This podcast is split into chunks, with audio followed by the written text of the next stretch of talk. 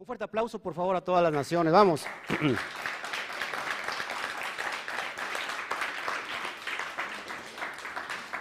Bueno, el cordial saludo de todos. Uno, dos, tres.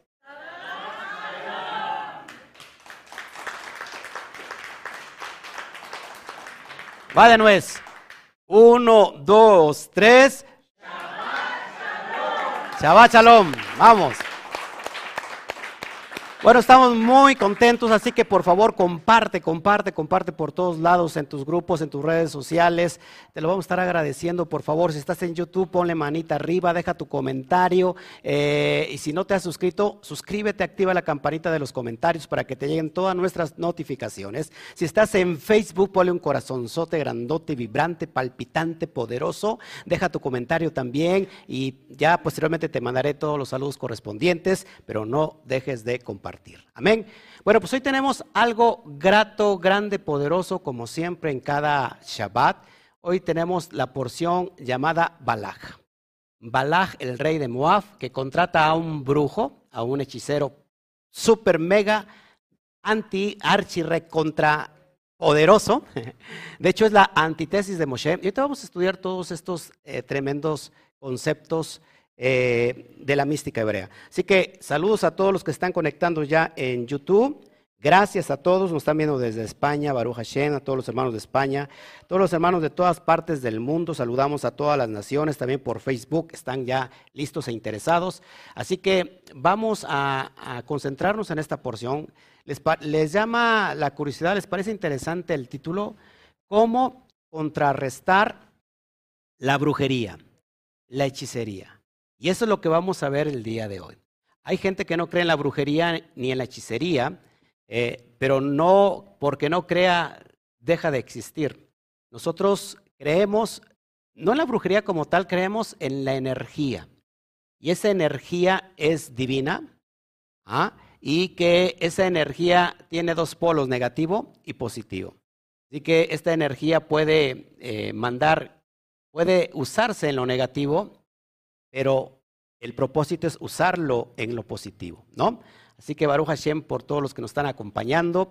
Y es un concepto que nos abre mucho el entendimiento para conocer plenamente todo lo que está detrás de los conceptos de los códigos de la Torah. El hombre que no estudia los secretos de los cielos jamás puede tener propósito en esta dimensión, porque nunca va a entender esta dimensión llamada materia. Y para estar en esta dimensión, para entender el propósito en esta dimensión, se tiene que conocer los secretos de, los cielos. ¿Y cómo conozco los secretos de los cielos? Bueno, a través de los códigos implícitos en la Torah. La Torah es una herramienta que nos conecta con las dimensiones celestes, con la, con la matriz divina. Voy a hablar de la matriz divina. Yo algunos digo matriz divina y se me quedan mirando raro. Bueno, eso lo conoce la ciencia. Al menos en la física cuántica habla de la matriz divina, la ciencia. Entonces, nosotros conocemos a la matriz divina como la Shejina. Así que es bien importante entender todo lo que está detrás de esta dimensión, eh, llamado espiritual, el mundo invisible. Lo importante de todo esto, conocer cómo funciona el mundo espiritual. ¿Para qué? Para después tener una percepción correcta y tener propósito. Saber entender cómo funciona esto que, vemos como algo material, que en realidad es algo que no es tan material. Ya después vamos a hablar de esos temas poderosos. Pero hoy vamos a hablar de cómo es que un hechicero, un brujo llamado Bilam, tiene el poder para maldecir con su boca a un pueblo llamado Israel. ¿Escuchado eso? Un pueblo que es escogido por Akadosh Baruju, llamado Israel, y que un brujo, hechicero, tiene el poder a través de la boca de poder maldecir a Israel. Y ahorita lo vamos a entender. Para que, puedan, para, que podamos conocer todo esto, nos vamos a ir a la cuestión de las ciencias de, las matemáticas.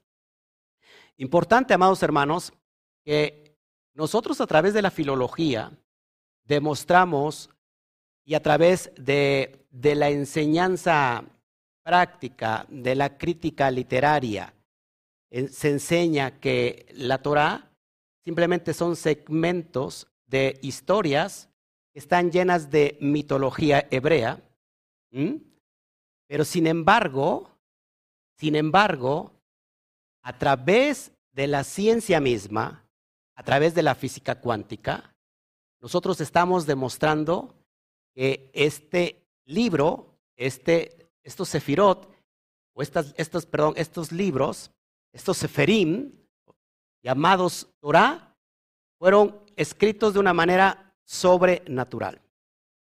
Así que lo literal no se puede, no puede ir en contra de lo que, de lo que está en lo subjetivo. La Torah, aunque es objetiva porque lo estamos viendo, no significa que está apuntando al objetivo, sino a lo subjetivo. ¿Ok?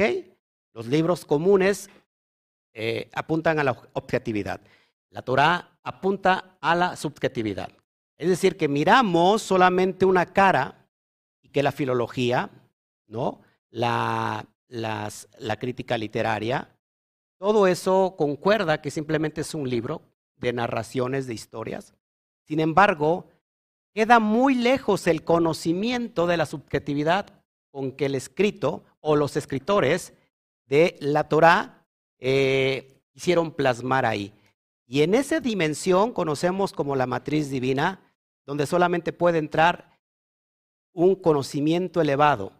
Y solamente entramos al conocimiento elevado a través de los códigos de la Torah. ¿Está entendiendo? Eso es muy importante. Así que vamos a abrir bocado para dar a conocer lo poderoso, lo fundamental en que contiene en sí mismo los códigos de la Torah. ¿Sí? Repito. ¿Ok? Bueno, vámonos para allá. Y, quiero, quiero hoy que preste mucha atención. Bueno, pues como todos los, los, los Shabbat, estas clases, repito, no son para mentes religiosas. Si usted está aquí hoy pensando que somos un canal, ojo, que somos un canal religioso, porque estudiamos Torah, creo que está usted errado. Nosotros no somos un canal que practica religión. Somos un canal que va más allá de lo que el sistema quiere imponer y estamos destapando, descubriendo lo que ningún sistema religioso te puede enseñar. Porque si el sistema religioso te enseña algo, es ir en contra de sus propios fundamentos. Despertar la mente del creyente es alejarlo de su propio sistema impositivo llamado religión. Nosotros, al contrario, estamos tratando de que el creyente sepa a fondo lo que cree. Nuevamente, la intención de este canal es que el creyente sepa a ciencia cierta lo que cree. Porque en ese proceso nos conectamos a la luz divina. La duda no tiene cabida dentro del sistema religioso, porque la duda, no puedes dudar algo que el sistema religioso está imponiendo. Porque si tú dudas, significa que estás en contra del dogma religioso de ese sistema. Y si tú estás en contra, significa que eres alguien que está eh, en rebeldía y por lo cual no puedes estar en ese lugar. ¿Estás de, acuerdo conmigo? No, aquí la idea es que el creyente en realidad abra su conciencia. ¿Y cómo abre la conciencia el creyente a través de la duda?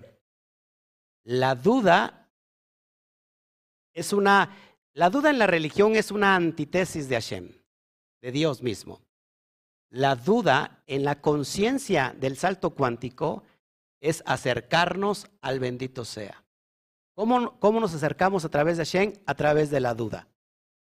se nos dio algo aquí dentro de la caja llamada cráneo, que es un cerebro, para pensar, para cuestionar, ¿sí?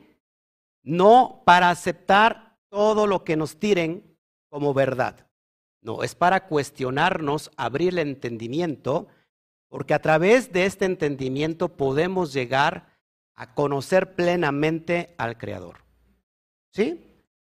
La ciencia habla no solamente de un cerebro, lógico, todos tenemos el cerebro, la neurología, que para mí es muy importante, y de hecho lo estoy estudiando ahora, sino que el exocerebro, ¿había escuchado usted del exocerebro? Es decir, que la persona puede interactuar con el mundo espiritual a través de un cerebro externo y no solamente con este cerebro. ¿Ha usted sentido a veces la mirada de que alguien lo está mirando y voltea y alguien lo está mirando? ¿Cómo, capta, cómo captamos eso? Bueno, la ciencia dice que es el exocerebro, ¿no? Lo que traemos de nuestros antepasados. Eh, nosotros le llamamos la glándula pineal, que esto es impresionante, ya enseñé, estamos enseñando la glándula pineal en, los seminarios del miércoles, cómo conecta todo el cerebro, la, la, neurociencia, cómo está conectado con el poder del mundo espiritual, es impresionante. Así que Baruch Hashem. Bueno, vamos entonces a meternos en materia y, para eso es bien importante nuevamente que, nos quitemos ahorita sobre todo los que están del otro lado, los lentes religiosos, porque si no, no va a entender absolutamente nada.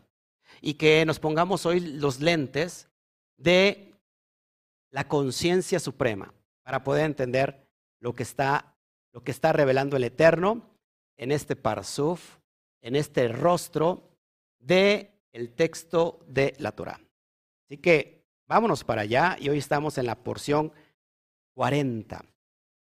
40 hace alusión a... ¿Se acuerdan a qué? Los que están tomando el curso. Discernimiento. El 40 es discernimiento. Diga conmigo, 40 es discernimiento. ¿Por qué 40 es discernimiento? ¿Por qué 40 es discernimiento? Bueno, porque a los 40 días se conoce el sexo del bebé. A los 40 días que la madre está gestando, se puede conocer si el bebé va a ser varón, o niño o niña. Por eso el 40, que es alusión a la mem, mem tiene, tiene que ver con qué? Con agua, con aguas, la Torah. Así que el 40 es discernimiento en la mística hebrea. 40, discernimiento conocimiento, revelación. Así que ahorita eh, vamos a traer este conocimiento a través de Balaj. Acuérdense que estamos en la serie, las reflexiones breves en el nivel SOT. Nivel SOT significa lo secreto, lo que conecta con el alma. Así que a mucha gente a veces no le entiende y tiene que mirarlo cinco o seis veces el video para poder entenderlo. Aunque me voy muy despacio y, y trato de explicar a fondo lo que estoy enseñando. Bueno, la lectura de esta porción es en el libro de Bamidbar, o números, desde el capítulo 22, verso 2 al 25, capítulo 25, verso 9.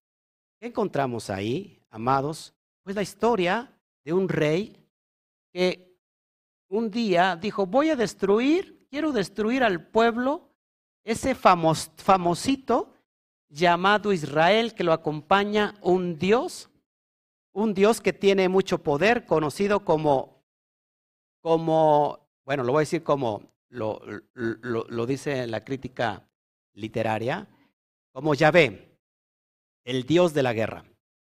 Yahvé, el Dios de la guerra, el Dios de los ejércitos, ¿se acuerdan? Y bueno, este, acuérdense que en ese tiempo había la cosmovisión de muchos dioses, para los que no saben se conocía a muchos dioses, Baal, Acera, la, Acera la, la diosa de la tierra, ¿no? este, Yahvé, el dios de los, de, los ejércitos, de la guerra. Eh, y cada, y cada eh, cultura tenía sus dioses, ¿no? esa es una cosmovisión de, de, ese, de, ese, de la antigüedad.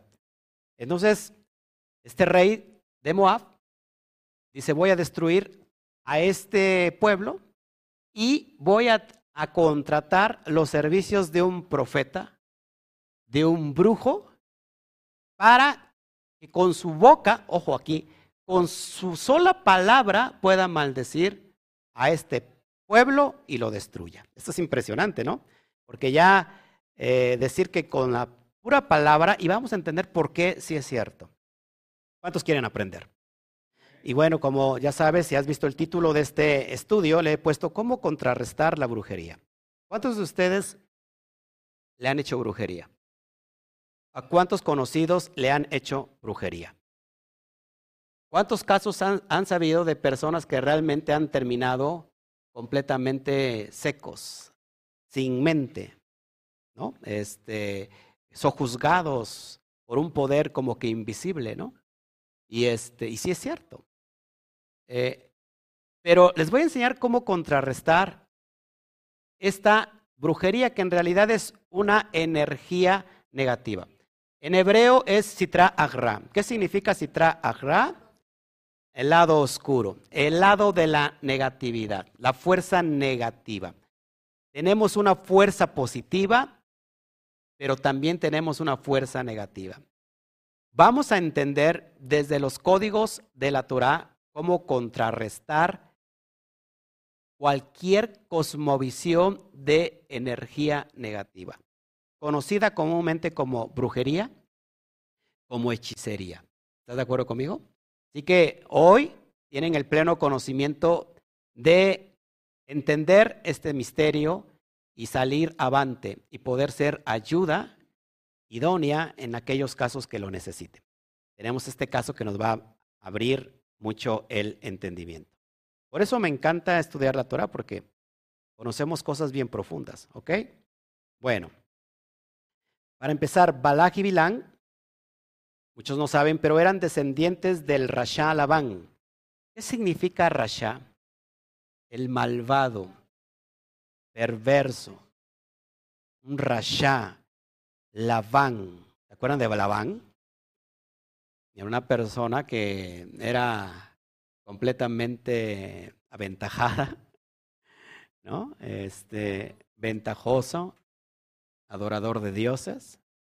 Bueno, Balak y Bilán, para que me entiendan, en realidad es algo profundo que todo el mundo tiene Balak y Bilán dentro de sí. Y te lo vamos a entender. Bueno, Balak era el rey de Moab, como se los había comentado. Y dice la tradición judía que era un hechicero de mucha reputación. Balak, el rey de Moab, era un hechicero de mucha reputación. Y Bilán era un brujo más elevado que Balaj. Entonces las dos fuerzas se unen en contra de Israel. ¿Ya sabe que Israel es Israel? No se lo cuente a muchos. ¿Qué es Israel? Eh, no, no, no saquen a todos estos que contestaron. Están llenos de brujería. Es un estado de conciencia. ¿Eh? estado de conciencia es Israel. Ojo aquí. Ahora, ¿por qué si Balak era un hechicero de mucha reputación, tiene que contratar a este brujo? ¿Mm? ¿Por qué lo tiene que contratar si él era un hechicero? Acuérdense que en el mundo espiritual hay niveles. Si hasta en los tinacos hay niveles, hasta en el mundo espiritual hay niveles. Y lo vamos a entender. ¿Sí le parece interesante estos temas o no? O vamos a cosas este, fantasiosas que. Ok, vamos para allá. Bilán, ojo aquí, esto lo enseñé hace un año. Vea por favor la, el estudio de hace un año llamado Balaj. Bilán es la antítesis de Moshe. Y enseñé en su tiempo, hace un año, que todos tenemos un Bilán o todos tenemos un Moshe.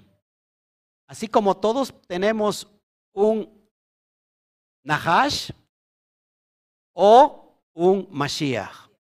¿Dónde está particularmente Moshe y Bilán? Esto lo enseñé hace un año en la lengua. En la lengua. porque en la lengua tenemos el poder de la vida y de la muerte, de la energía negativa o la energía positiva. Y va a entender cómo el ser humano tiene la capacidad de crear ángeles y crear almas por una misma esencia creadora. Pero también puede crear, y eso se crea, con la boca se crea ángeles y, o se crean shedim, demonios. O, y con el órgano sexual se crean almas. Esto es algo bien fuerte. Por eso que esto no es para religiosos, sino para personas que quieren entender cosas profundas. Baruch Hashem por la vida de ellos. Quizá alguien dirá, ya perdió el camino esta persona. La verdad, bendito camino porque me he encontrado a mí mismo y nos estamos encontrando a nosotros mismos por este, por este Derek, por este camino. Baruch Hashem. Bueno, así que Bilán es la antítesis de Moshe. ¿no? Hay dos fuerzas que se van, que se van a, ¿cómo se puede decir? A pelear. ¿no? La Moshe es la fuerza positiva, por supuesto, y, y Bilán es la fuerza negativa que todo mundo tenemos dentro de sí. Desgraciadamente, se los adelanto, muchos están trabajando con el poder de Bilán en la lengua, porque no, no hemos aprendido a hablar, no hemos aprendido a expresarnos, a comunicarnos. Y constantemente estamos llenando la vasija espiritual, nuestra atmósfera, con cosas negativas. ¿Mm? ¿Se da cuenta? Entonces, usted está casado con un asna, está casado con una burra, porque dice la tradición que Bilán, el brujo, de esposa tenía a la burra. Pero la burra a veces no es tan burra, porque la burra le pudo hablar a Bilam. Esto es lo que voy a enseñar. Vamos a hablar de animales, vamos a, hablar de brujos, vamos a hablar de cosas poderosas. ¿Le interesa el tema o no? Sigo. Sigo, sigo, sigo, sigo para que usted se vaya encariñando más de todos estos temas. Bueno, vamos a ver por qué entonces Balak contrata a Bilam. Balak en su gematría tiene un valor de 132. Bet Lamet Kuf, 132. Y por su parte, Bilam tiene un valor de 142. Bet Lamet Ain Mem, Ahora, ¿de cuánto es la diferencia entre Balak y Bilán? Ya vamos a empezar a hablar de cosas, de códigos en el remes. Nos damos cuenta que por la gematría, Bilán era mayor que. ¿Estás de acuerdo conmigo? ¿Cuánto le lleva? Diez. La diferencia entre ellos, entre ellos dos es de diez. Aquí hay un secreto. Aquí hay un secreto y 10, ojo aquí, preste mucha atención por favor, porque esto es poderoso y se va a tratar casi toda la charla de este secreto. El 10 tiene que ver con creación. El 10 tiene que ver con creación. ¿Por qué? Por las 10 expresiones de Bereshit. Bayomer, Elohim, Yehior, Beyehior. Y dijo Dios, dijo Hashem, sea la luz, y fue la luz. Diez expresiones, con solo diez se crea el mundo visible. Diez en alusión a las, lo que escuchamos en Ar Sinaí, lo que vemos en el relato de Ar Sinaí, los diez mandamientos. Ojo, pero también tenemos diez sefirot del árbol de la vida. ¿Cómo se manifiesta Hashem a través del mundo, a través del cosmos, con diez emanaciones? Así que aquí hay algo poderoso, porque vamos a entender que el fundamento de la citragra, para derrocar la citragra, tiene que ver con el 10. Tiene que ver con el 10, ¿ok? ¿Está de acuerdo conmigo o no? Bueno, seguimos, seguimos. Esto es muy profundo lo que viene. Así que vamos a entender que hay una energía negativa fluctuando en contra de la energía positiva. Yo les explicaba hace un ratito en la mañana, hice la pregunta antes de entrar. ¿Qué vemos en el relato de Éxodo cuando los brujos, que por cierto dice la tradición que un brujo de Faraón era el suegro de Moshe? Eh, cuando un brujo, los brujos de Faraón, a través de una vara, crean, ajá, crean unas serpientes. ¿Qué hace la vara de Moshe? Se traga a esa serpiente. Así que lo que vemos con los brujos o los hechiceros o los sabios de Faraón no es otra cosa que brujería o hechicería. ¿Está de acuerdo conmigo? Ahora, ¿cómo le podemos llamar entonces lo que hizo Moshe? No quiero nada contigo ahorita, este, Siri. ¿Qué tal si me balconeo ahorita, verdad? Ajá, entonces, presta atención. Si los brujos de Faraón, o los hechiceros, o los siervos, o los sabios de Faraón, hicieron brujería, entonces, ¿qué hizo Moshe? Una magia. Y cuando decimos magia, como que ya no entra en el argot de la ideología religiosa, porque magia es anti-Biblia, ¿no? La magia no es otra cosa que la manifestación de la energía divina. Esto es impresionante, y no lo digo yo, lo dicen sabios judíos, estudiosos completamente de la Torah. Y no me estoy, no estoy refiriendo a cabalistas, ni a místicos hebreos, sino a judíos ortodoxos que entienden que la energía divina es magia. Pero, ¿la magia qué es? La magia es la proyección de la energía divina y esa energía tiene dos polos, negativo y positivo. Así que esta energía negativa que fue creada por los faraones, por los brujos de los faraones, la energía positiva de Moshe los tragó. Esto es una enseñanza bien profunda y no me voy a meter más en esto, pero simplemente para que podamos entender que el relato que vamos a mirar es una lucha entre, entre la energía negativa y positiva. ¿Por qué? Porque Balá quería destruir a Israel. ¿Estás de acuerdo conmigo? Y contrató a este brujo. ¿Se acuerdan que quién le avisó a este brujo que no dictara edicto en contra de Israel? Enviado por el Eterno, ¿no?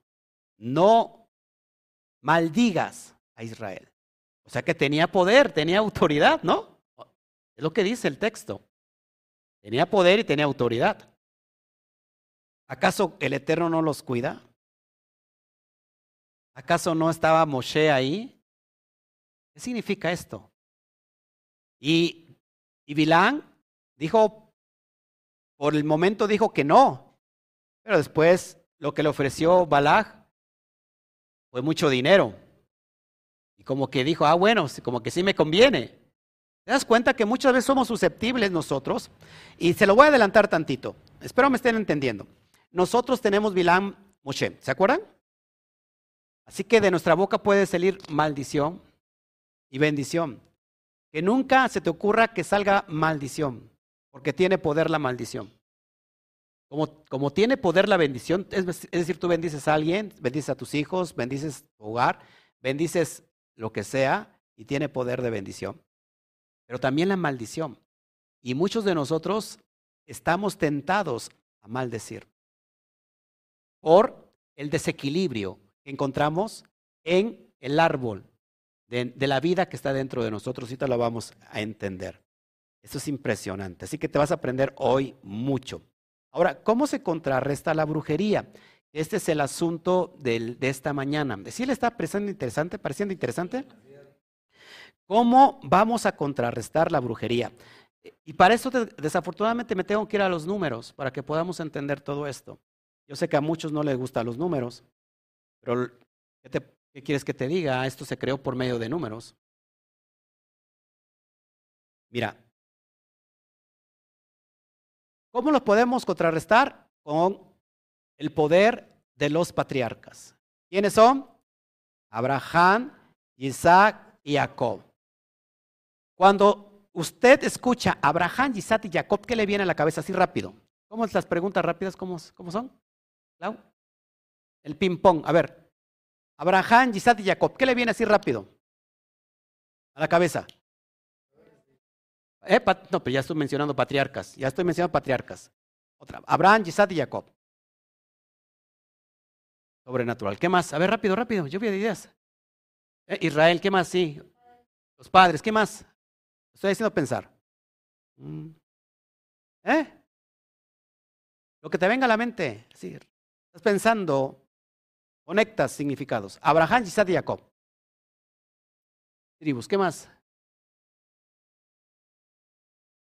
Pacto. El pacto es poderoso. Pacto es poderoso, ¿eh? Y te lo vamos a ver. Seguimos. Ahora, cuando yo junto Abraham, Isaac y Jacob en hebreo y tomo las últimas letras finales de, estos nombres, es decir, tomo la la Bet, la Kuf y la Mem. Cuando resto Men, Kuf, Men me da igual a 142.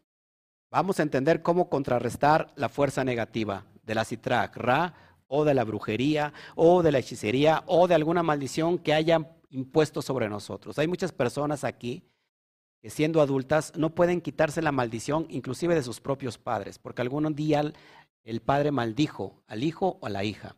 Le dijo, eres un estorbo, no sirves, mejor no hubieras nacido. Del, del, ¿cómo se dice? Del corredor no vas a pasar, eres, eres simplemente una maceta, eres un estorbo, eres un accidente, no sé cómo te tuve, eh, de, te detesto. Y eso se les metió hasta la médula, que hasta el día de hoy no pueden tener éxito en su vida porque eso se les inyectó y los maldijo de por vida. Te voy a dar la fórmula de cómo reactivar o cómo cambiar, desprogramar esa maldición y programarla a través del árbol de la vida como una bendición. ¿Estás de acuerdo conmigo, sí o no? Bueno, 142, Baruch Hashem, por todo lo que estamos hablando. Ahora, mira, el brujo mayor, y no de, Catemaco, sino de la antigüedad, Bilán tiene un valor de 142. Balet, perdón, Bet Lamet Ain Mem. 142. Significa, ojo aquí, que 142 es exactamente el mismo valor de las últimas tres letras de los nombres de los patriarcas.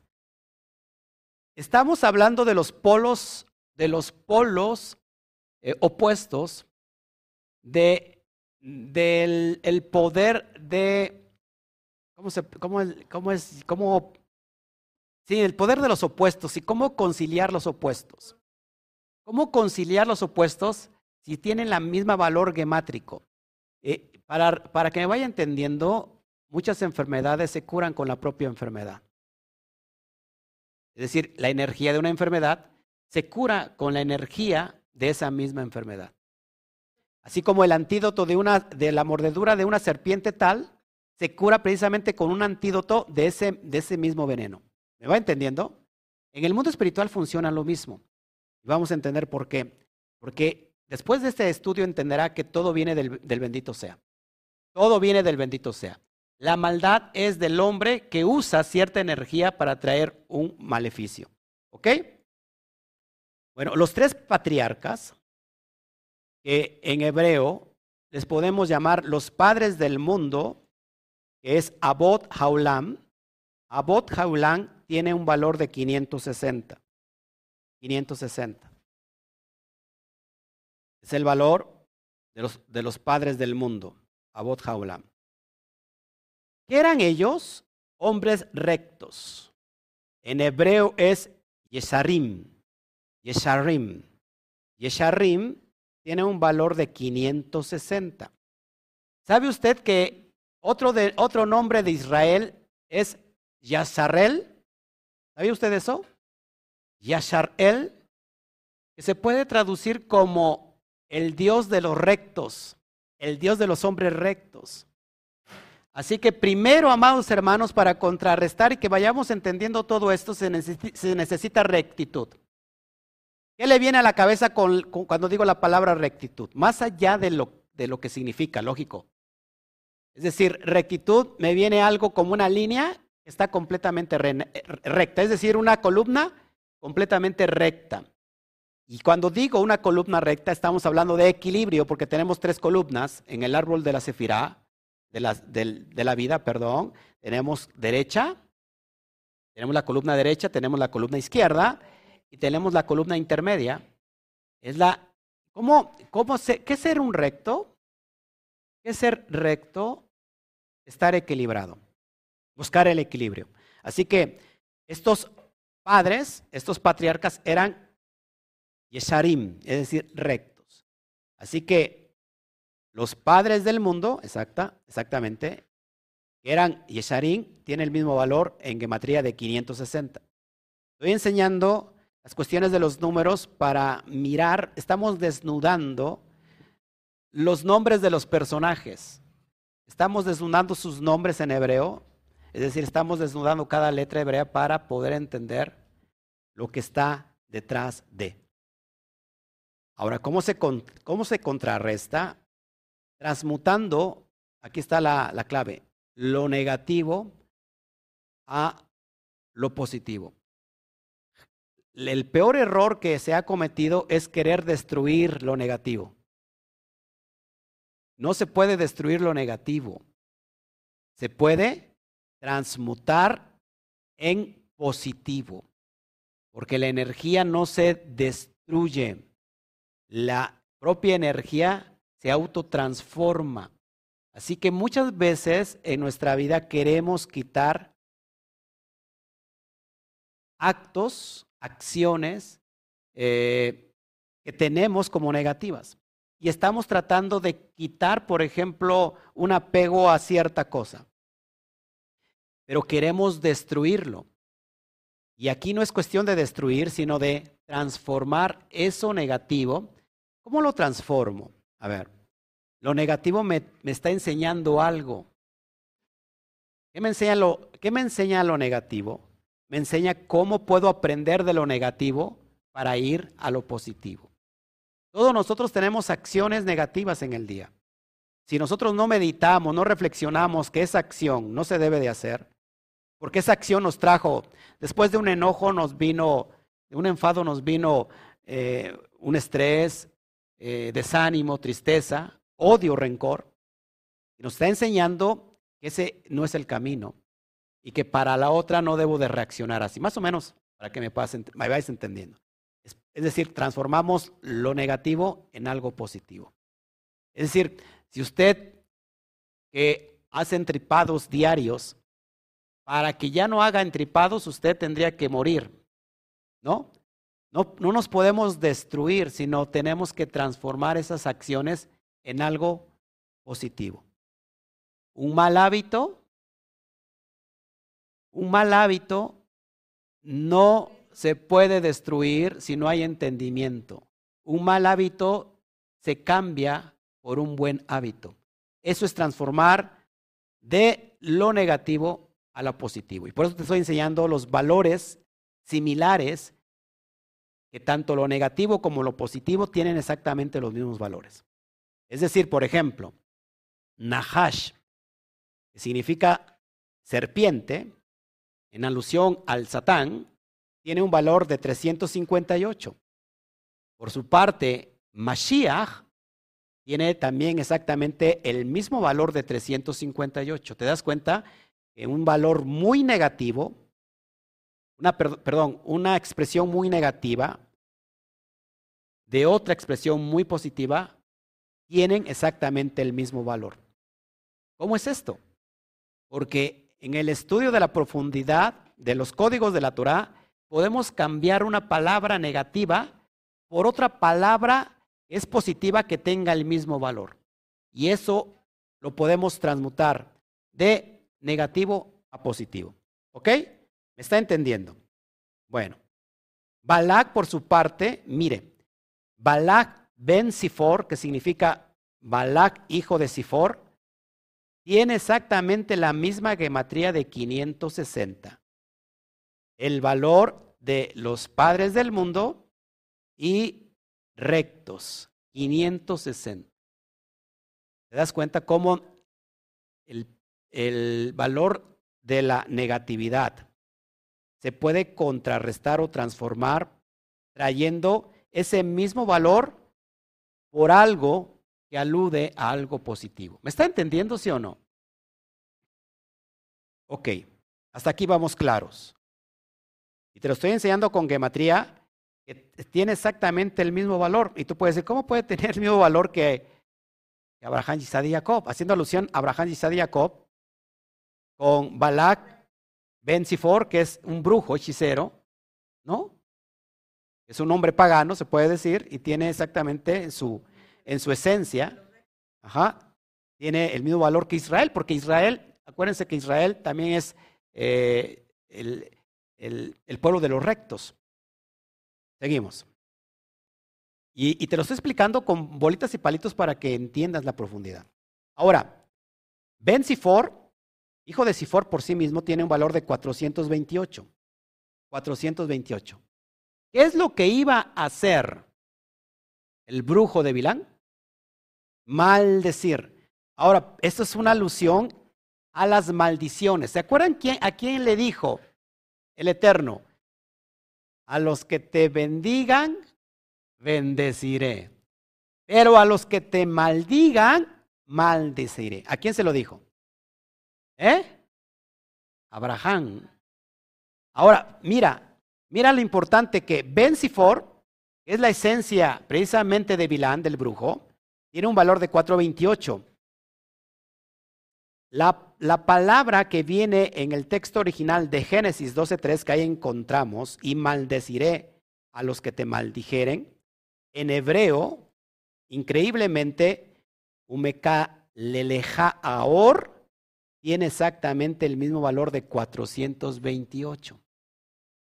Así que la esencia del propio Bilán es su descendencia, es decir, viene del hijo de tal, hijo de Sifor, ahí está ya la Geburah, la rectificación, el juicio. ¿Está de acuerdo conmigo? Bueno, espero que sí. Espero que, que, no me estén pelando y que estén volteando a la pantalla porque están muy interesados. Baruch Hashem. Sigo. No se pierda, no se pierda.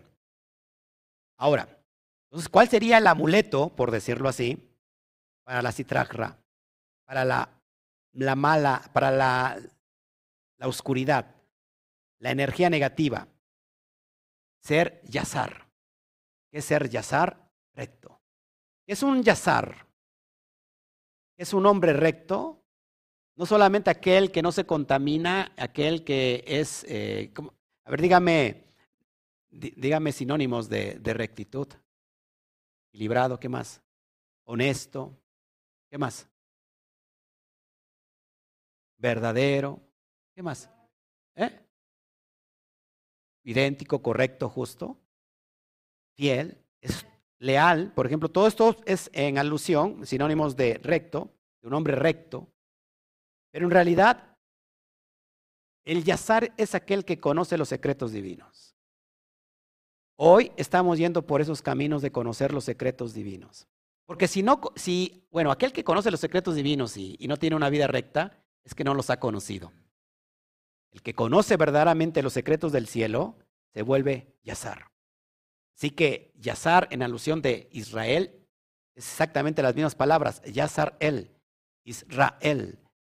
Es una conciencia elevada, es una conciencia que ha entrado a la matriz divina que ha entendido cómo funciona del qué, cómo funciona el cómo, el cuándo, el, el qué del qué, el por qué.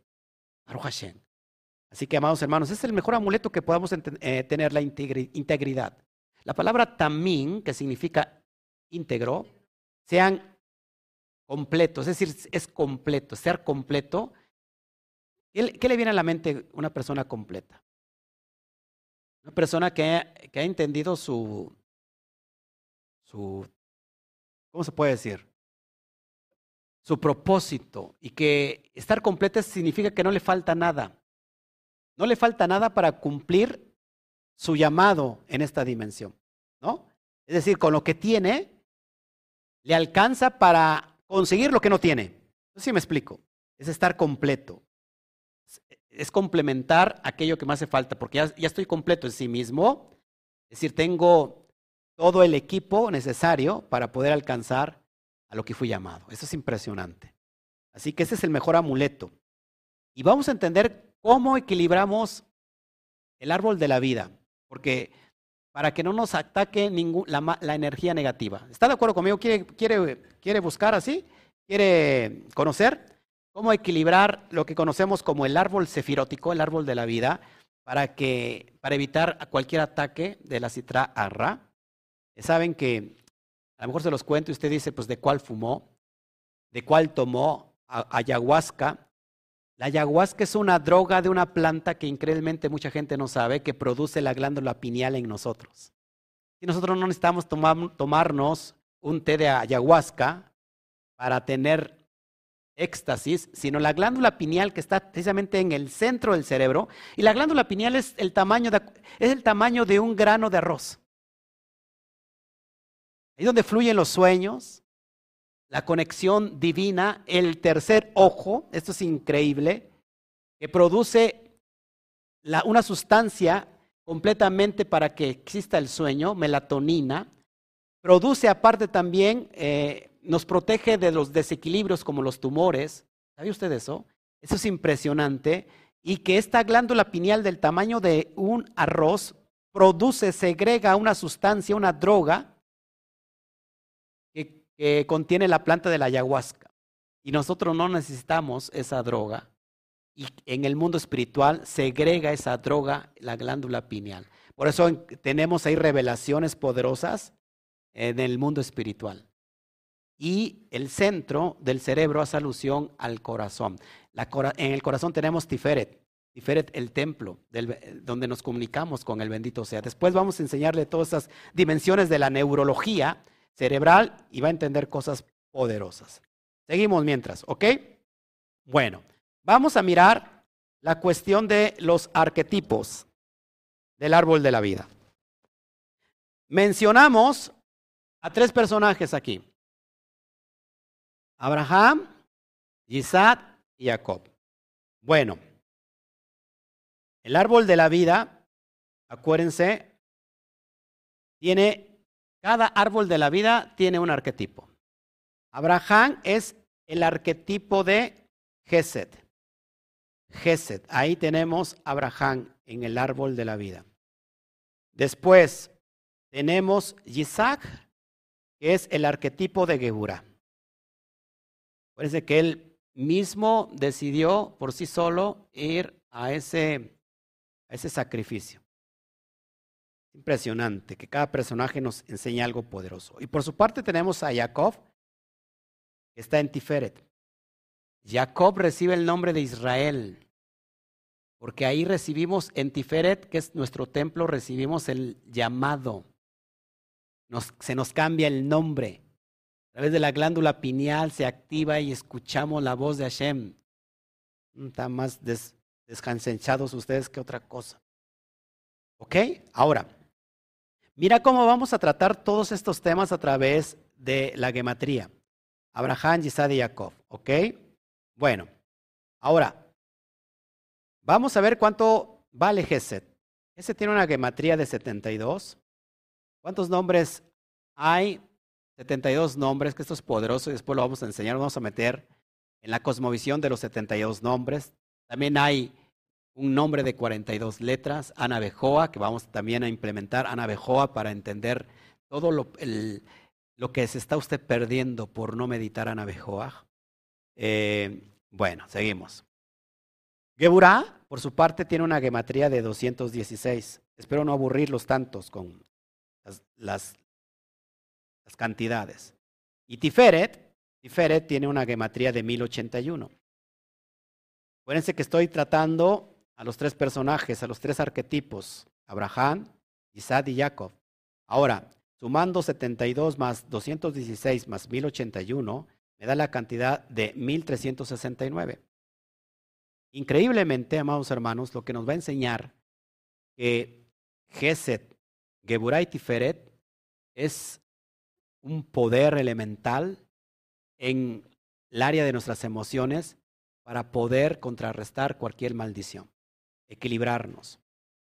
Así que cuando yo, cuando yo digo 13, 1369, su gematría catán inmediata es 19, y asimismo 19 me da un valor de 10, y 10 en alusión a, a las 10 sefirot.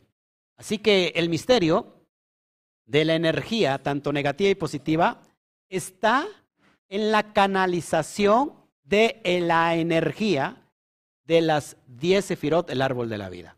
Por eso es importante el árbol de la vida. Es impresionante cómo la ciencia, cómo la psicología, cómo eh, la programación neurolingüística tiene que ver con la, el árbol de la vida. Eso es impresionante, amados. Ahora, la frase Berrua Elohim Merajefet Penei Amain, que se traduce como y el Espíritu de Dios se movía sobre la faz de las aguas, tiene exactamente el mismo valor de Geset Geburay Tiferet, 1369. Ahora, lo poderoso de esta porción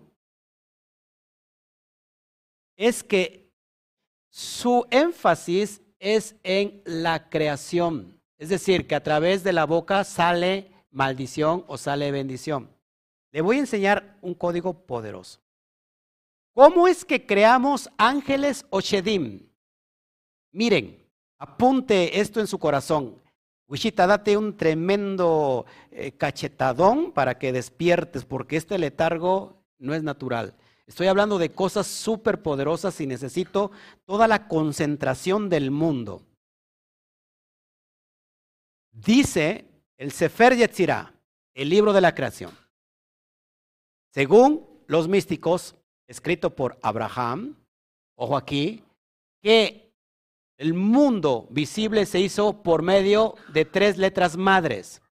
¿Cuáles son estas tres letras madres? Aleph, Shin ¿Y qué más? Y mem. Es decir, Aleph en alusión a, a Abir, es aire, Shin en alusión a fuego, Esh, y Men en alusión a agua. Estos tres elementos crean todo lo que vemos como materia, visible al menos. Entonces tenemos fuego, la parte más elevada que pertenece al mundo superior. Después tenemos qué? Tenemos aire, aire, abir, y después tenemos agua. Ojo aquí, esto es muy importante, porque cuando vamos al relato de, Bereshit, Berrua Elohim Merajefet Penei Amaim, Dice, y el Espíritu de Dios se movía sobre la faz de las aguas. ¿Qué sigue después de esto? ¿Qué sigue después del relato? Estamos en, en, en Bereshit. Porque después en Génesis 1.3 dice, y dijo Dios, ojo, va a hablar. Así que estas tres letras madres conllevan en sí mismo creación. Nosotros tenemos, en cada uno de, cada uno de nosotros tenemos estas tres letras madres. Tenemos el fuego. Nuestras células contienen grados altísimos de, fuego, de, calor. La lengua, nuestra temperatura, ahí está el fuego. ¿Qué más? Aire, caja torácica, pulmones. ¿Qué más? ¿Qué más? Agua. Estamos conformados del más del 70% de agua. Ojo aquí. Así que nosotros tenemos las letras madres, y esto es lo que enseña Sefer Yetzirah, que la, que la palabra cuando hablas, el bao produce los tres elementos. El bao que, que, que sale cuando hablas, el bao es caliente, fuego. Después, ¿con qué se habla? Con el aire que sale de los pulmones. Ahí está, abir. Y produces al hablar saliva. porque la saliva tiene que ver con el agua. Por eso, amados hermanos, presten mucha atención. Aquí hay un gran misterio, un gran código. Cuando yo hablo, produzco ángeles. Cuando lo hablo bien, ¿qué son ángeles? Mensajeros que embarazan el mundo cósmico para cambiar cualquier situación adversa, porque está dentro de mí las tres letras madres. Eso es impresionante. Pero ¿qué pasa cuando yo maldigo? Pues creo situaciones completamente negativas, conocidas como Shedim, conocidas como demonios. Por eso, amados hermanos, tener el perfecto equilibrio, ojo aquí, el perfecto equilibrio de Gesed, Geburah y Tifer. ¿Qué me enseña Gesed? Bondad. La bondad al extremo, la bondad expansiva. ¿Qué pasa si tengo bondad, bondad expansiva? Me voy a perder. Entra entonces el límite que es Geburah. Geburah es la contracción. Gesed es la expansión. Columna derecha, expansión. Columna izquierda, extracción, e, este, restricción, perdón, límites. Y entonces se crea a través del perfecto equilibrio, diferet, el equilibrio. Amados, cuando nosotros tenemos equilibrados la primera triada que tenemos arriba de Gesed, después de, lógico, de la primera triada, ¿cuál es la primera triada? Keter, Jodmavina, después viene Gesed, Geburah, no, perdón, la primera triada es Jodma, Bina y lo invisible, el Dad. Ojo aquí. Después tenemos la segunda triada que es Geset, Geburah y Tiferet. Así, amados hermanos, que el perfecto equilibrio en nuestra habla por las tres letras madres, podemos producir bendición, transformar cualquier adversidad que tú mires, el cáncer, el SIDA, la diabetes, cualquier enfermedad, cualquier maldición, cualquier ataque de cualquier eh, índolo que te venga, cualquier, eh, ¿cómo se llama?, amenaza de muerte, la puedes transmutar a través de lo que hablas. ¿Cuántos nos habíamos dado cuenta de eso? ¿Verdad que es muy difícil a veces? Así que cuando vemos el relato que el espíritu de Hashem, Merajefet, se movía, en, en, otras, en, en otra traducción dice incubaba, incubaba. Y fíjate, nuevamente vamos al relato, para que lo podamos entender cómo están las tres letras madres ahí. El espíritu de Dios hace alusión a el fuego, Esh. Dice, Merajefet, se movía, Abir, Ahí está el aire. ¿Dónde se movía? Sobre la faz de las aguas. Ahí está Main. Las tres letras madres creadoras. Y después de eso dijo, sea la luz y fue la luz. Eso es impresionante, amados hermanos. Ahí están las tres letras madres. Nuevamente, Esh, Abir y Main.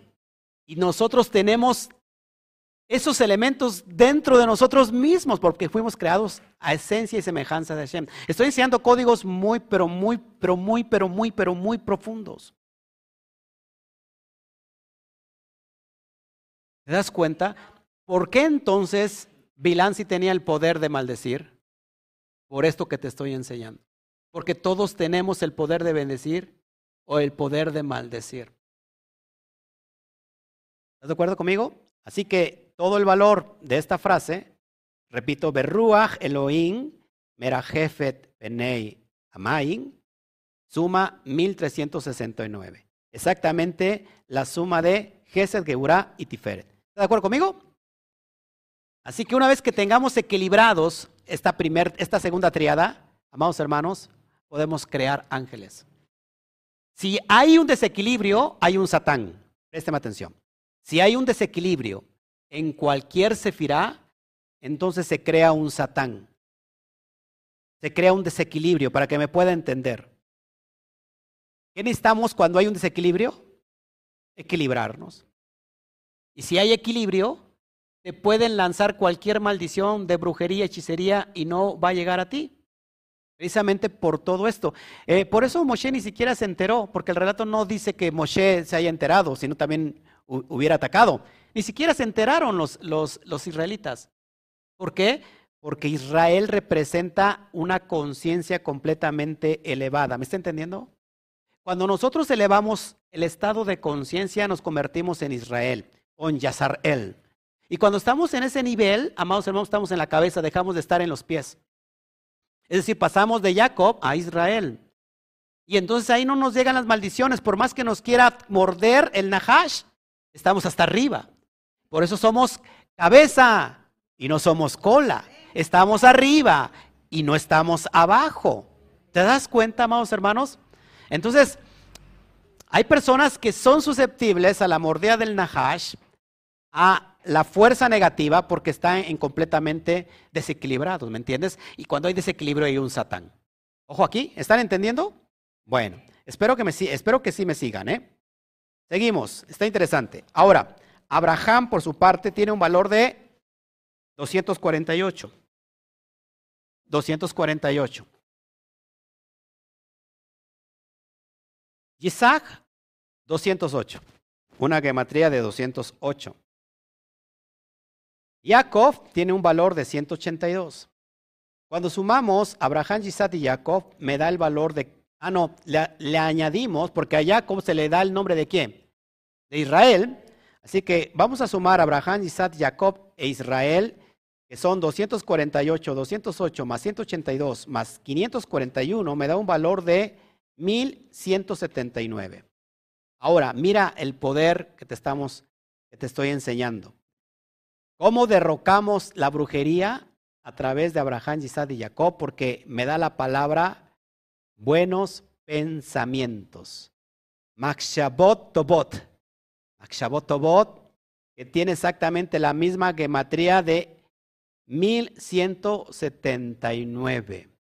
Por eso necesitamos juntarnos con personas con la misma cosmovisión, porque cuando estamos con personas que no tienen la misma cosmovisión y escuchamos sus charlas, dice que las malas compañías corrompen qué? Las buenas costumbres. Así que tenemos que tener, debemos tener pensamientos de bien, porque Hashem dice, tengo pensamientos de bien y no de mal. Así que nosotros tenemos que tener pensamientos constantes de bien, porque sabemos que tenemos el poder de creación en nuestra boca y sabemos cómo contrarrestar lo negativo en positivo, como a través del el buen pensamiento. antes de la palabra está, subyace otra cosa. No puede venir la palabra si no hay un qué. Si no hay un pensamiento. Tú piensas y después hablas lo que piensas. ¿Te das cuenta? Porque es, es importante. Más. 1179. Y ahí tenemos la cuestión del cerebro. En el cerebro está, se gesta todos los buenos pensamientos.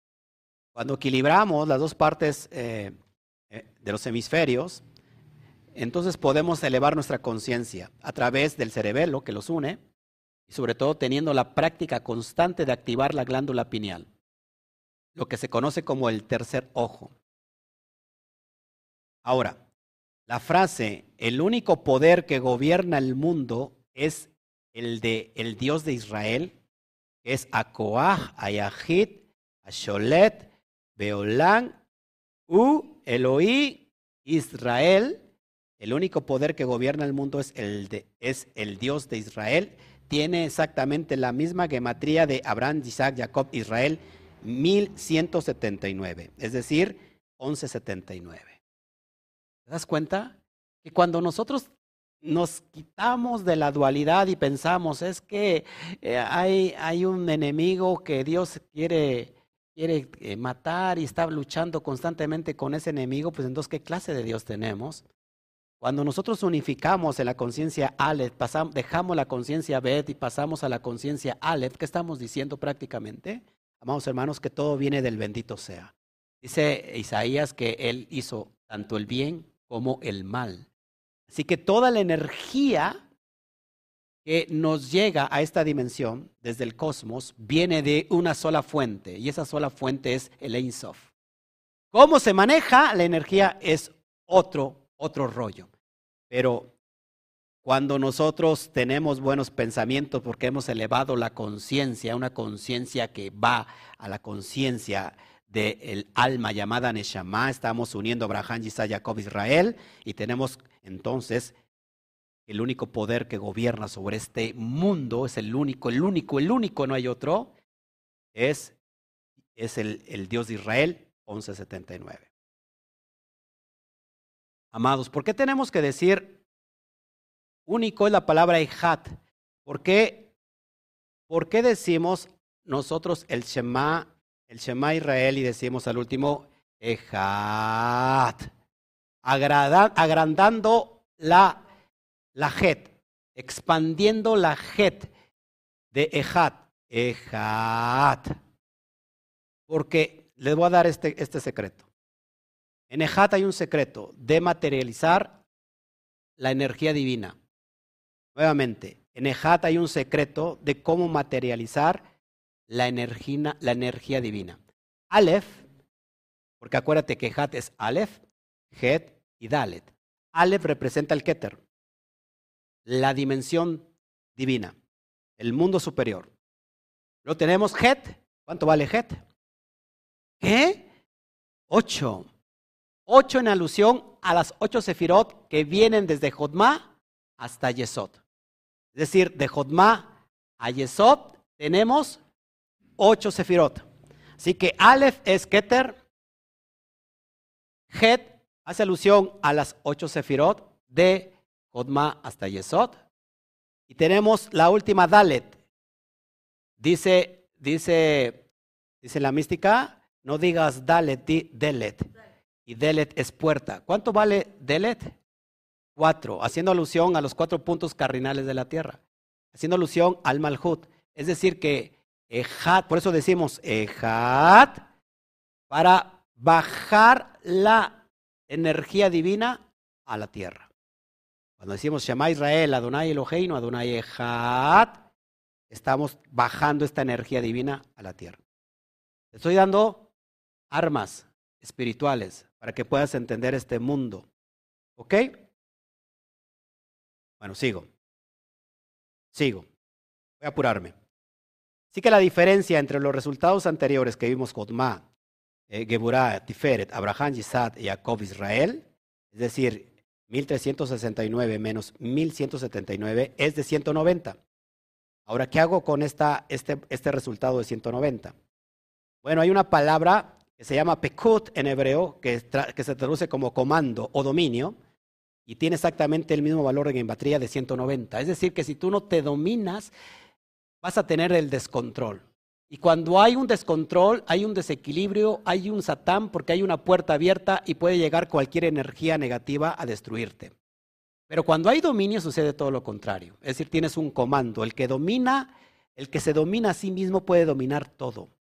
Ya le decía el, el sabio Calimán a su, a su ¿cómo se llama? A su, a su estudiante, le decía, el que domina la mente, lo domina todo. Y es una realidad.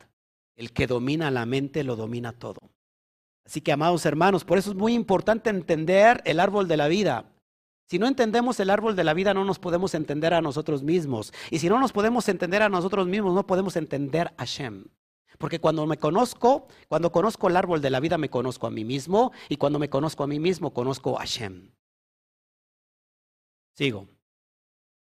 La palabra cognitivo, que en hebreo es tiene exactamente el mismo valor 190. Fíjate que el proceso cognitivo que tiene, ¿qué significa cognitivo?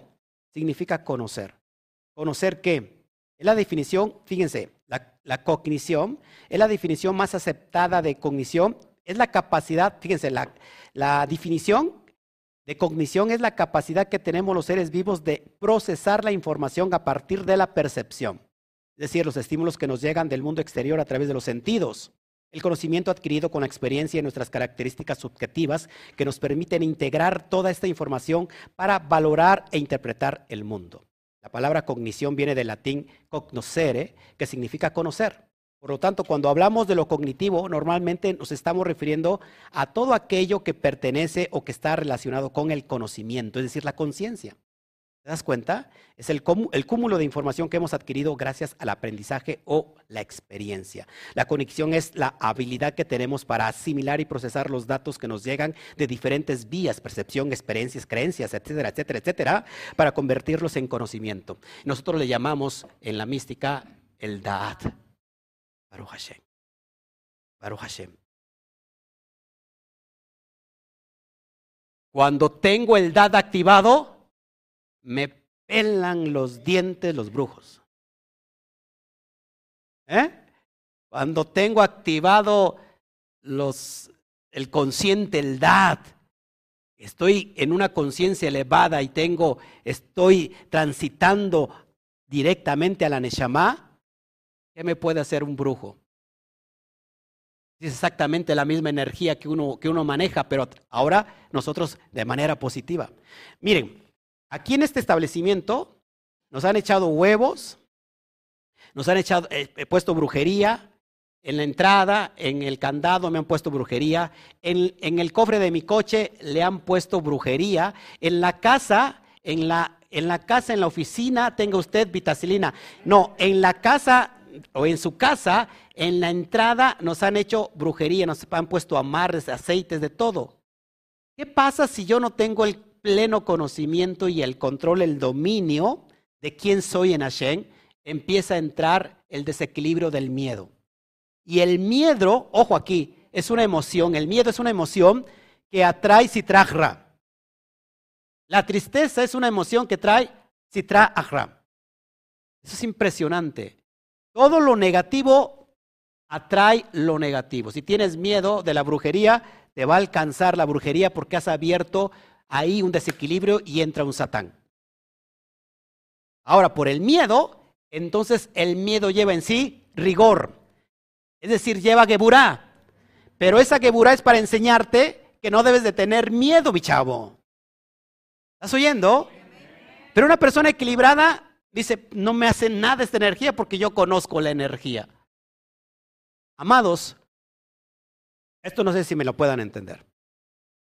Un día me fue a visitar un brujo en la noche. Un brujo en la noche. Pero no fue en persona, fue a través de lo que conocemos a través de un desdoblamiento. Fue esa energía negativa a visitarme para hacerme un mal. Pero yo seguí durmiendo. Porque el brujo se entendió que estoy en ese nivel de transformar lo negativo en positivo. ¿Por qué? Porque hay un dominio. ¿Por qué? Porque hay un equilibrio. Porque he entendido que cuando nosotros nos metemos a entender la matriz divina, sabemos que todo fluye de, de ello y que nosotros somos unos manejadores de esas dimensiones.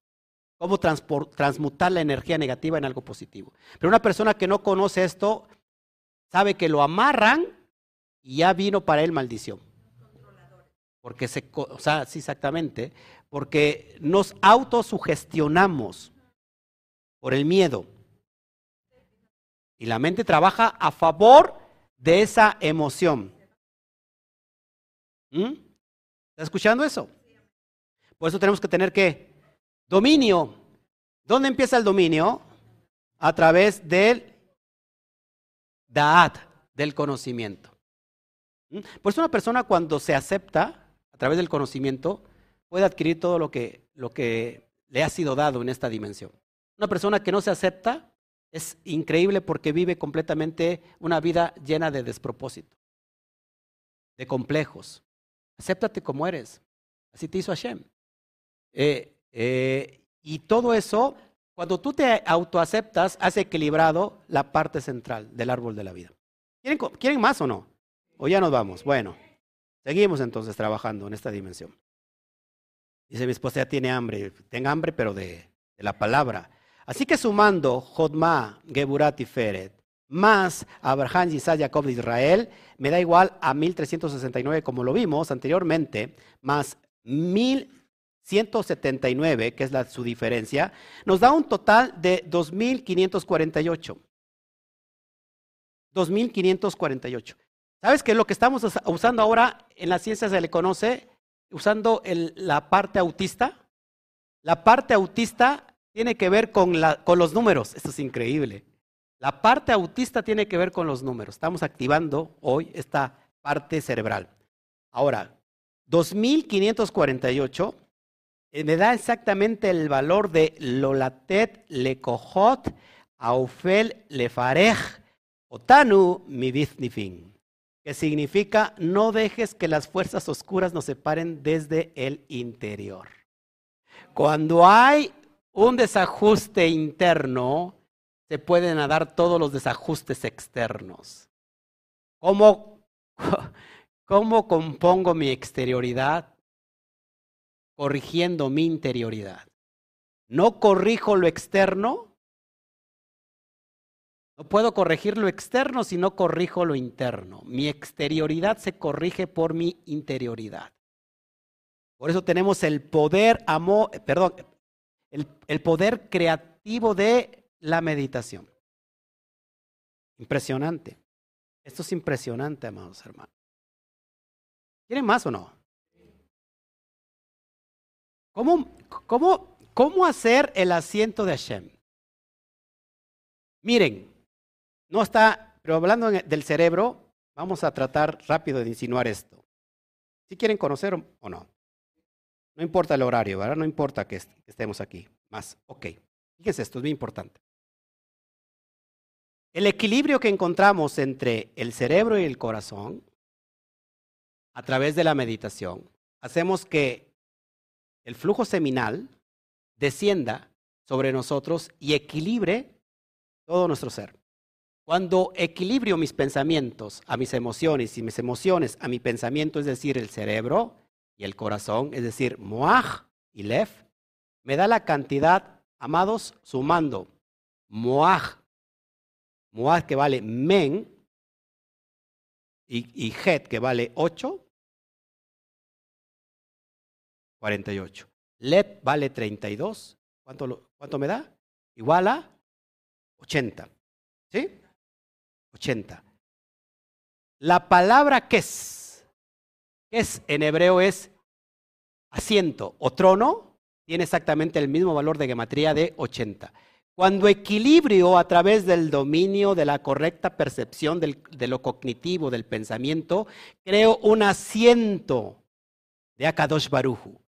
Creo el trono para que se venga a sentar en mí. Y si Él viene a sentarse en mí, ¿quién contra mí? Ahora, poderoso. ¿Qué pasa con el hígado? ¿Saben que el corazón contiene mucho más energía que el propio cerebro. Está, está comprobado científicamente. Ahora, el, el, hígado es algo poderoso. A ver si, si me lo aguanta su, su, mente todavía parcial. Tiene que ver con la religiosidad. ¿Se dan cuenta quién, aquí mencionamos que es el hígado constantemente? ¿Eh? El Nahash. El Nahash. Es algo negativo. Muy negativo haciendo alusión al serpiente, ¿ok? El hígado. Pero a través del hígado podemos crear milagros.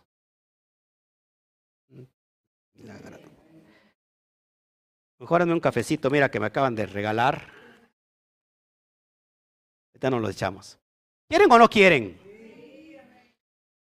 Muaj, Lev, creo que es, creo el asiento, el trono. ¿Qué pasa con el hígado? El hígado Abed tiene un valor de 26. 26, exactamente la gematría de Yud Hei Bat Hei. Ojo, cerebro, corazón, representa la electricidad o electromagnetismo. Para que todo ese electromagnetismo sea posible en la realidad material, se necesita traerlo a la tierra. El hígado funciona como la gravedad para que para traer todo lo espiritual a lo material. Es ahí cuando se crean los milagros. Es decir, cuando se sienta Hashem, porque le hemos construido un trono a través del cerebro y del corazón, Muaj Lev, entonces se sienta para gobernar porque el hígado contiene Yud Hei Bat Hei. Esto es impresionante. Pero el hígado también nos puede destruir, ¿se acuerdan? O sea que el hígado es algo muy negativo, pero también el hígado es algo muy positivo. Es decir, la armonía de los opuestos. Todo tiene que ver con la armonía, el equilibrio de los opuestos. Es impresionante. Bueno, ya no, ya, ya no les sigo porque ustedes muy como, como muy este. Ya voy a terminar la mitad. No, si quieren le paramos acá y nos vamos. Bueno, Balak y Bilán, ojo aquí, Balak y Bilán forman las palabras, si juntamos las letras hebreas Bet, eh, bet Lame, Kuf, eh, Ain, Men, me da la palabra Babel. Y también me da la palabra Amalek. Y Babel, ¿qué significa Babel? ¿Se acuerdan? ¿Eh? Confusión. Así que Babel viene del verbo levalel, que significa mezclar o confundir. Mezclar o confundir, haciendo alusión a la torre de Babel, ¿se acuerdan? Y Amalek, ojo aquí, tiene un valor de 240. Es muy importante que entendamos estos conceptos porque cuando los traemos al mundo del Sod, estos personajes se convierten en cosas profundas del alma. Ahora, la palabra duda, duda es Safej y tiene un valor de 240. 240. Así que cuando nosotros mezclamos, terminamos confundiendo y viene una duda negativa, porque hay una duda positiva y hay una duda negativa. La duda negativa es la que te, que te demuestra o te saca de la duda, pero tú sigues diciendo, no, no, no, no, así no es. Porque a mí me enseñaron esto desde chequeto desde chiquito, desde pequeño. Ah, me lo enseñó mi pastorcito. Y a mi pastorcito lo quiero mucho. Y aunque ya me enseñaste que no es cierto, de todos modos, mi pastorcito me dijo que esta es la verdad. Así que esta duda es Safek, que tiene exactamente el mismo valor de Amalek. ¿Y Amalek qué significa? Carnalidad. O sea que la carne es, dudosa, es de dudosa procedencia. Metafóricamente, Balak y Bilán es el Yeser confundiendo la conciencia. Si nosotros no tenemos equilibrio, entonces viene, ¿quién? Balak y Bilán a confundirnos la conciencia. La conciencia es aquella persona, confundir la conciencia aquella persona que no quiere salir de su religiosidad. ¿No? que, lo que no entiende lo critica, ¿no? Y la pregunta es cómo lo criticas si no lo, si no lo entiendes. E, eso que te están enseñando está mal. Pregúntale, ¿ya, ya, ya, ya lo conoces? Y te va a decir, no. Entonces, ¿cómo, cómo concluyes que eso está mal? ¿No? Cuando no lo has estudiado. Bueno, seguimos. Balak significa devastador. ¿Cuántos saben que Balak significa devastador? Por su parte, Bilán significa no un pueblo. No un pueblo. Si el, si el pueblo elegido es Israel y hace alusión a una qué? Conciencia elevada, entonces un pueblo significa todo lo contrario una conciencia inferior, una conciencia animal. ¿Ok? Entonces, Balak y Bilán, devastador y no pueblo. Devastador tiene un valor de 143. Por su parte, no un pueblo tiene un valor de 143. ¿Se dan cuenta que el mismo valor de sus significados, de sus nombres, tanto de Balak como de Bilán, tienen exactamente la misma gematría? ¿Usted cree que esto es coincidencia? Y aquí quiero hacer un hincapié a que demostrado a través de los códigos hebreos, estamos demostrando que la Torá no es un simple relato de mitología hebrea, sino que lleva algo fundamental que nos hace concluir que estos escritos fueron inspirados a través de una mente, de una supramente divina. ¿Estás de acuerdo conmigo? Que los cinco libros de Moshe se sabe que no fueron escritos precisamente por Moshe, que se escriben eh, cerca del final de la diáspora del, del pueblo de Judá, salieron de Babilonia. Amados hermanos, lo importante es todo lo que contiene, el bagaje espiritual y profundo que contiene todo esto. Es impresionante. Impresionante. Seguimos. Ya casi termino. Ahora, Balak, por su parte, vale 132, como lo habíamos visto, y devastador tiene un valor de 143. Es decir, la característica de Balak es devastador, tiene 143. Por su parte, Bilán vale 142 y su característica o el significado de su mismo nombre, que significa un pueblo, vale 143.